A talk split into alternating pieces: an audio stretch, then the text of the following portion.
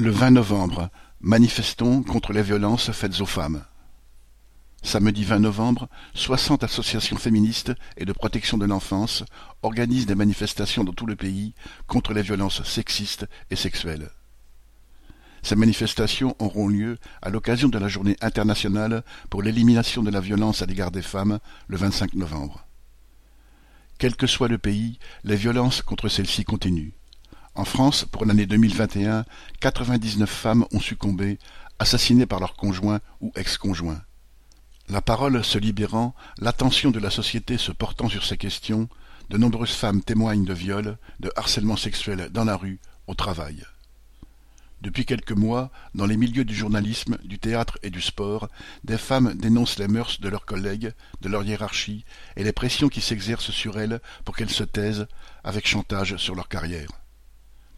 Ces difficultés concernent aussi les ouvrières, souvent confrontées au comportement déplacé de leurs collègues, auxquels il n'est pas toujours facile d'imposer d'autres attitudes.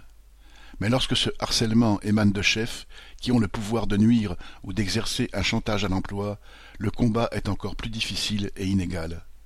Il conduit des femmes à supporter ces violences, à ne rien dire par honte ou pour conserver leur travail.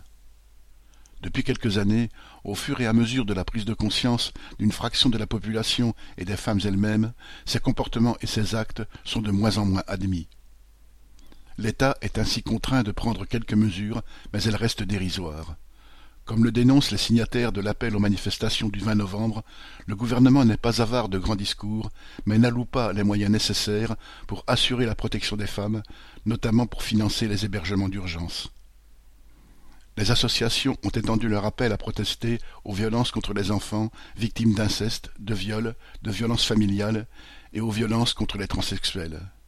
Elles veulent dénoncer tous ces faits générés ou entretenus par une société inégalitaire et oppressive. Lutte ouvrière se joindra à ces manifestations. À Paris, le cortège partira à quatorze heures de la place de la République. Ignace Rabat.